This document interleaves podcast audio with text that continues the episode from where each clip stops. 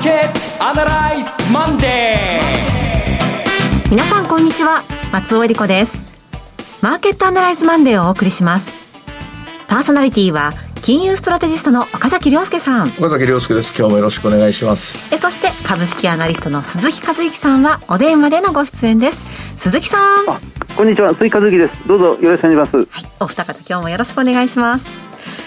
この番組はテレビ放送局の BS1212 で毎週土曜朝の6時から放送中のマーケットアナライズプラスのラジオ版です。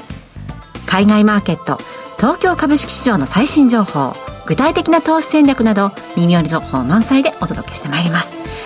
さて、えー、マーケットアナライズプラステレビの方ね私たちいつも金曜日、はい、え撮影を収録をしているんですけれども、はい、そこからがいろいろありまして。あの瞬間「それが朝終わったお疲れ様って言った瞬間だったんですよね。はい。ちょっと全員呆然自失っていうのはあのことでえっていうかで口開けたまま、はい、一瞬よぐったんですよね。もう一回取るかっていうのはね。でも取るにもあの時点で何にも情報入ってませんでしたしで私はその後すぐ羽田に向かわなきゃいけなくて。で羽田に向かって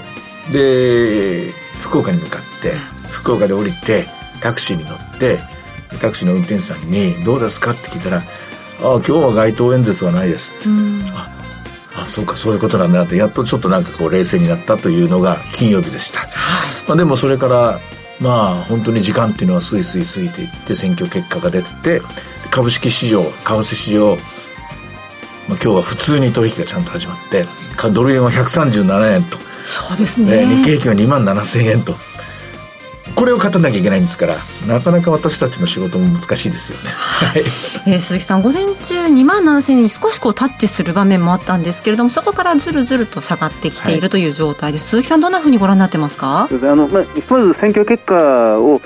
あの反映したという形ですが、まあ、ここまではあの、まあ、いいとして本当にこの後ですよね。きちんとした政策を出してこないとダメですね。さあ今週どうなるのか、はい、今日も番組を進めていきましょうこの番組は株365の豊トラスティ証券の提供でお送りします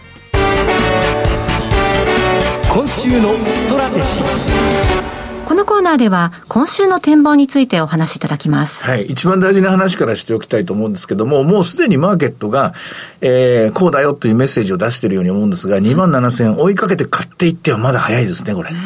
まだ早いと思いますんで、もう少し時間を待って、何を待つんですかと言われると、えー、これは小さな会社でも大きな会社でも、えー、決算というのが順番に出てきますから、はい、こういうので一個ずつ足元を固めて登っていけばいいと思います。私は前から言ってるように、どっかで、えー、軽いジャンプ。まあ、軽いジャンプの、軽いジャンプというよりは、まあ、小走りにかけていってるのかもしれませんけどね。で、どっかでまたもう一つ大きなジャンプがあって、最終的には、この7、9月の間に、えー、まあ、もう27,500円なんていうのはもうそこ、すぐそこですから、ここは、えー、達成しやすい、もう、するのにも、特にハードルはなさそうなんですけども、あとも、もし行くとしたらもう一個、もうあと1割。うん、つまり、まあ、3万円ぐらいですけどね、えー、市区の間にあるんじゃないかと前から、えー、ごあのご説明している通りですが、そのパターンになってます。ただ、ただ今週はちょっと早いと。ここ今一気に走っちゃつまずく可能性があると。つまずく可能性はどこにあるかっていうと、あんまり話題になってるんですが、先週の金曜日の雇用統計なんですよね。はいで、雇用統計の、まあ、結果を受けてマーケットがどう動いたか、株が動かなかったので、みんなあっさりとですね、よかったよかったと思ってるかもしれませんが、これ、長期金利はすごい上がってるんですよ。35倍数ぐらい上がってるんですよね。はい、で、上がるには当然理由があって、これはやはり賃金はというと、今回出た6月の統計を見ても全然鈍る気配が見えていないと。で特に、えー、っと、えー、全体で見ると5.0だったかな。それぐらいだったと思うんですけれども、えー、失業率は全然上がる気配を見せないし、まあ、景気後退はまだまだ先だということが一つ見えてるんですけどね。同時にあの、非、えっと、えっと、非管理部門ですね。あ、5. 5.1でしたね。えー、非管理部門のですね、非管理部門の、えっ、ー、と、賃金上昇率が6.4か5だったかな？6.4とか6.5ぐらいで、これ相変わらず高止まりしてますから、この分は、あの、まだ、えー、FRB が手綱を緩めるというふうには連想できないですね。で、同時にですね、えっ、ー、と、これあの、先週もう一つ重要なニュースがあってですね、あの、議事録。はい。FOMC ミニッツが発表になって、で、かなり細かく今回はですね、ディテールがこう語られてるんですね。うんで、そのディテールの中で、やっぱり労働市場は強いと。で、一部には賃金に、一部には賃金が鈍ってるのが見えたっていうのがあるんですけども、そのまあ一部をあえて探すとなると、これまで牽引していたものの一つである運輸とか倉庫ですね。運輸倉庫、トランスポーテーションのところ、トラック運転手とかの多分、あの、求人とかが大体満たされたんじゃないかと思うんですけどね、ここだけちょっとですね、賃金は鈍くなってますけども、相変わらず接客業なんかは、ね、高い賃金の伸びを見せてますから、相変わらず労働市場はタイトだということです。で、ただその一方でですね、えー、今回の議事要旨、えー、ディテールが非常に細かかったのがですね、あの、金融市場の話なんですね。はい、で金融市場でか、えー、語られていたのが、まず株式が不安定だということ。うん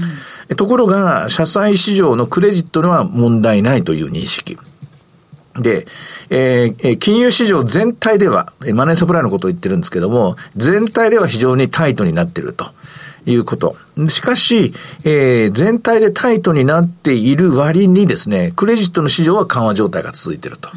うん、これどういうことかっていうと、今回マネーサプライが急落したんですけども、その背景はおそらく、えー、レバレッジもののですね、圧縮ですね。もう一重にそれだったと思うんですね。だから普通だったらこれだけ、え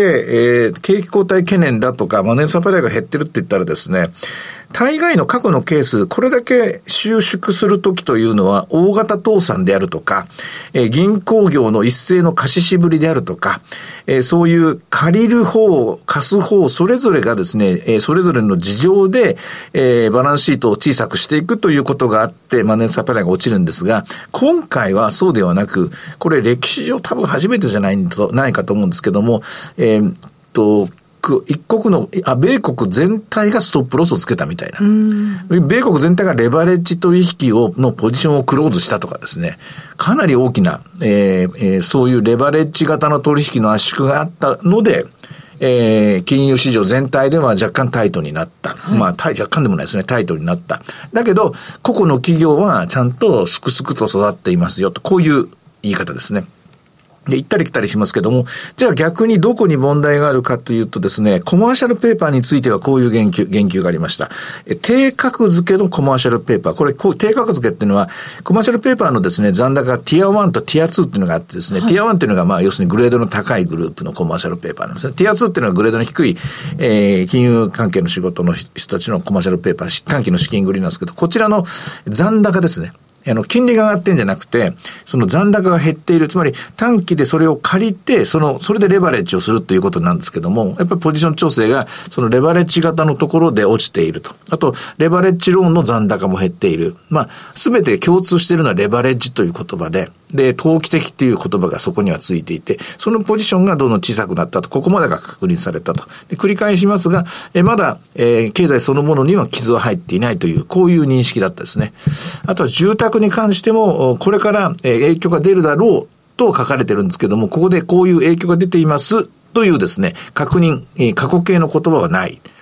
まあ、あの、本当にいろんな羅列で、一生懸命 FRB も、アメリカというですね、えー、大きな船の、えー、あの、船というか大きな飛行機の機体チェックをですね、一生懸命してると、まだ飛ぶのかどうかを見てる感じなんでしょうね。でも、この感じだと、まだ大丈夫だと。全然飛べるという認識ですから、おそらく7月の FOMC、もうじきですけどね、いつだったかな？もうちょい先ですよね。再来週。はい、えー、こちらの方は0.75の利上げが行われるんです。行われるのでしょう。となると、10年金利はもう一度3.5%の方に行くのでしょう。となると、ドル円は140円の方向にゆっくりと上がっていくことになるのでしょうと。で、これを受けて、果たしてえー、どういう形になるのか、あの、日本の株式ですけどもね、円安は明らかに、えー、株式市場全体にはプラスですと。しかし、国民生活はこれに対しての不安がついて回っている。で、この分でいくと、おそらく日本の CPI6 月の数字も2.1%以上のプラスになるのだろうと。で、話が一番最初の話に戻りますけども、最後のアベノミクスといって、今の金融緩和ですね。どこで正常化の道が進んで、への、えー、方向転換していくのかだろうかと。今月はどうやらそのあたりのところに焦点が絞られていくことになるかなと思います。お話ありました FOMC ですが、7月の26、27。26、27ですか。はいちょっと覚えておきますね。26、27。火曜日、水曜日か。あえっ、と、29、20、30日放送のアナライズには間に合いそうですね。そうですね。はいそう。ところどんな形式になってるかということですが、はいえー一方でお話ありました決算ですけれども、日本決算相次いでますね、鈴木さん。そうですね、はい、あの今週があの、まあ、山というか、まあ、今週で一番大きなあの会社数が発表になるんですが、まあ、大体大所はみんな出してきているということですね。であのいくつかあの流れというのがあって、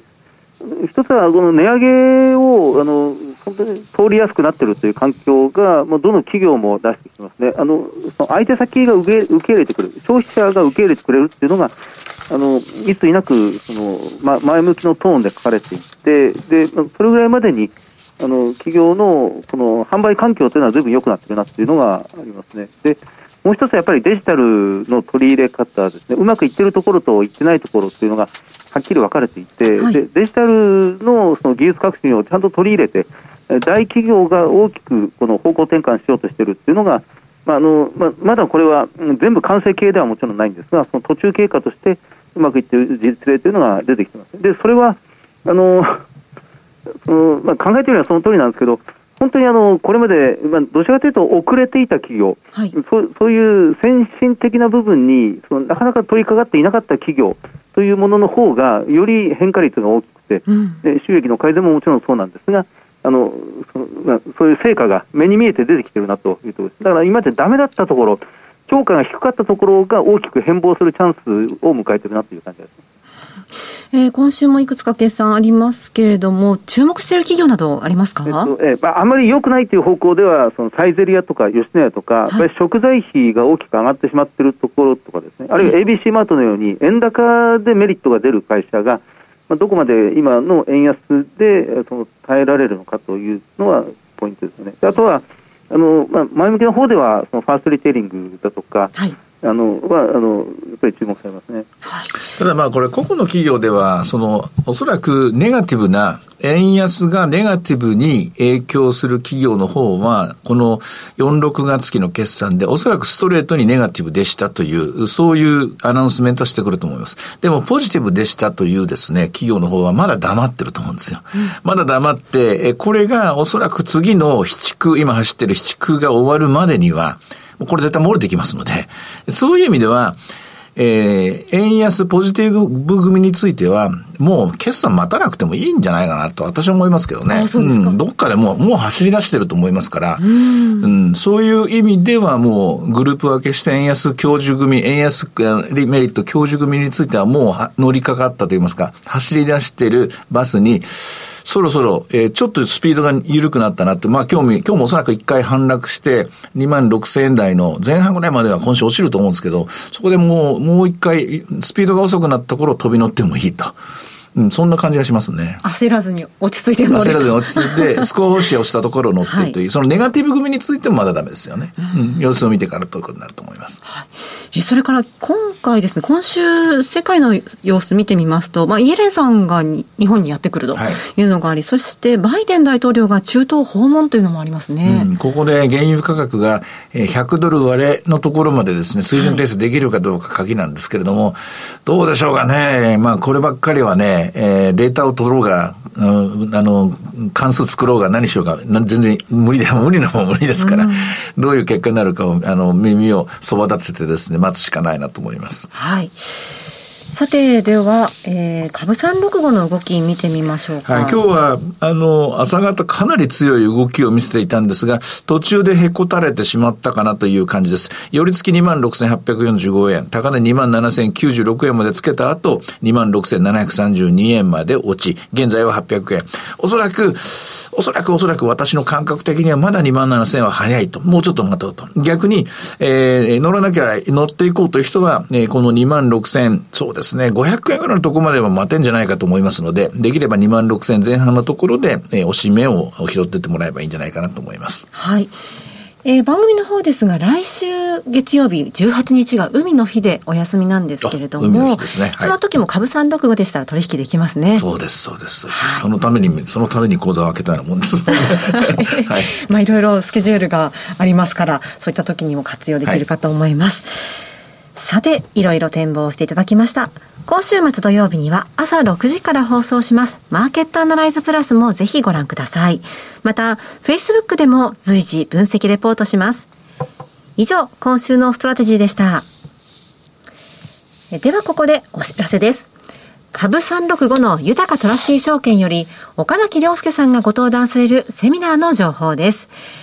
7月に横浜、そして夏場を避けまして10月に広島でユタカトラスティ証券資産運用セミナーを開催いたします。まず横浜が7月23日土曜日、そして広島は10月1日土曜日です。プログラムはいずれも12時半会場、午後1時開演です。第1部は小菅勤さんによります2022年金プラチナ原油コモディティの短期から中期見通し。そして大橋弘子さんと小菅勤さんによる今注目のクリック株365の魅力とはの特別セッション。第2部では岡崎さんがご登壇しまして、2022年株式相場短期から中期見通しと題したセミナーがあります。岡崎さん、7月が横浜、そして10月広島ですね。はい。これ仕組みとしては、リアルマーケットアナライズのセミナーがあって、はい、その後、えー、この資産運用セミナーという形になってるんですが、実は4月からずっと同じ、えー、モチーフといいますか、テーマで話しています。まず、リアルマーケットアナライズの方で私が、えー、日本はデフレの時代時代が完全に終わった。決別してインフレの時代が始まった。今起きているインフレは1年2年という短期のものではなく、10年20年という一つのジェネレーションを作るぐらいのものになるという、まあ、かなり大胆な予想を出しています。理由は4つで、海から来るインフレ、で、賃金の国際比較、それから賃金の構造、デフレ圧力が変わった。そして不動産価格は完全に上昇トレンドに入っているっていう、この4つから日本のインフレが、え、始まって、それが長期化するというテーマを話している。で、インフレが長期化するならば、資産運用セミナーは何を考えなきゃいけないか。これは現預金比率を下げることになると。はい、現預金比率を下げるという非常に壮大な長期戦略。50%以上が現金であって、1000兆円が現金である日本の家計を考えると、ここで考えなきゃいけない戦略は、焦っちゃいけないということですよ。焦ったら、全部外に行ったら為替いっぺんに150円になっちゃいますから、はい、そんなことしたらこれ元も子もありませんし、で、全部株買ったら株価は一気にですね、4万でも5万でもなっちゃいますけど、これまたバブルになるだけなんです。で、こんだけ溜まったお金をちょびっとずつちょびっとずついかなきゃ、あの、入れていかなきゃいけない。どこにと。で、どこにということは実はあんまり問題じゃなくて、で、そうじゃなくて、どれぐらい時間かけてやっていくかということこそが問題で、で、こういう状況の時に、やれ外国人が売るなの買うなの、本当にちっちゃい話をしてちゃダメですよという話とか、本質を見ようと。アメリカはなぜ今、苦難なのか、そしてなぜ日本はこのインフレ期に強いのか、公共期になると日本は、これは伝統的に日本経済は強いです。そのあたりの説明をしていきます。でそういったことを一つ一つ紐解きながら、長期的に、長期的にというのは1年計画、少なくともここから1年間、来年の7月まで、どういう順番で何から資産を買っていって、そして、来年の今頃、どういう目標を立てればいいか。この目標っていうのは、株価がいくらになるととか、利益が何割あるか、ここじゃないんですよ。来年の今頃、この現預金の比率が資産に1割でも2割でもまあ、最低1割変わっていたら私は長期戦略としては勝ちだと思います。細かい戦術は今考える必要あんまりないんじゃないかなと思っています。手段はいくらでもあると。えー、守っていく、自分たちの資産を守っていくために、えー、いよいよ長期戦略をスイッチをオンする時が来たと。まあ、こういうような話をしています。はい、広島の方は9月にまずリアルマーケットアナライズをして、そこでなぜ日本がインフレになったのか、で、インフレがどこまで行くのか、もうあくまで私の、えー、断定的な、私の意見ですから違う人の意見を聞いてもらってもいいんですけども、私は、えー、その、えー、相手の方がどん、あの、他の人がどう言ってるかわかりませんけども、これだけ各々しかじかの確たる理由で喋ってるっていうことを話して、で、その後、それに納得していただけたら、10月1日のセミナーで、じゃあ長期戦略をという話を、また、あの、皆さんに、えー、ご、あの、披露しようと思っています。はい。では、各会場のアクセスをご案内いたします。7月23日横浜は横浜駅西口徒歩7分の TKP ガーデンシティプレミアム横浜西口です。そして10月1日広島は広島駅南口徒歩2分の TKP ガーデンシティプレミアム広島駅前です。いずれも最寄り駅から徒歩圏内です。すべてのセミナーで入場は無料。セミナーのお申し込みお問い合わせは、豊かトラスティ証券お客様サポートデスク。フリーコール0120-365-281 0120-365-281までお願いします。受付時間は土日祝日を除く午前9時から午後7時までです。岡崎さんも熱のこもったプレゼンテーションになりそうです。ええー、あの、結構ですね。はい。えー、くたくたになります。そうですか。くたくたになってます、いつも。まあそういうような貴重な機会ですので、はい、えー、お近くお住まいの皆さん、ぜひ振るってご応募ください。なお、今日ご案内したセミナーでは、ご紹介する商品などの勧誘を行うことがあります。あらかじめご了承ください。以上、株365の豊かトラスティー証券からセミナーの情報でした。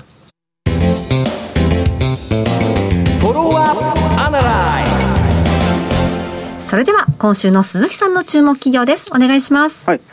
えっと、あの、今週注目した企業ってのは、富士越です。銘柄コードが6474の富士越ですね。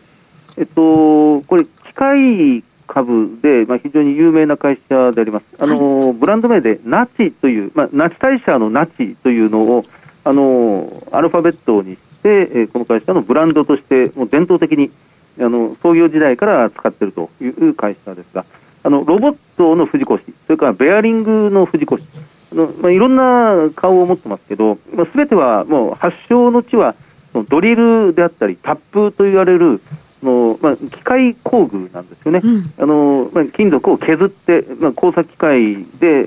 使って、あの金属の部品を削り出すっていうところからスタートして、でそれの派生系でベアリングをやったり、ロボットをやったり、で工作機械そのものを作ってきたり、あるいはその材料から、えーまあ、この会社、自分のところで作ってるという、でもこれが自分の会社の中でシナジーを発揮できる、日本でただ一つの会社というふうに言われてますね。はい、でこれが、まあ、株価がこのところずっと長きにわたって調整していって、今、PBR で0.6倍ぐらいです。で配当利回りが2.7%ぐらいなんですが、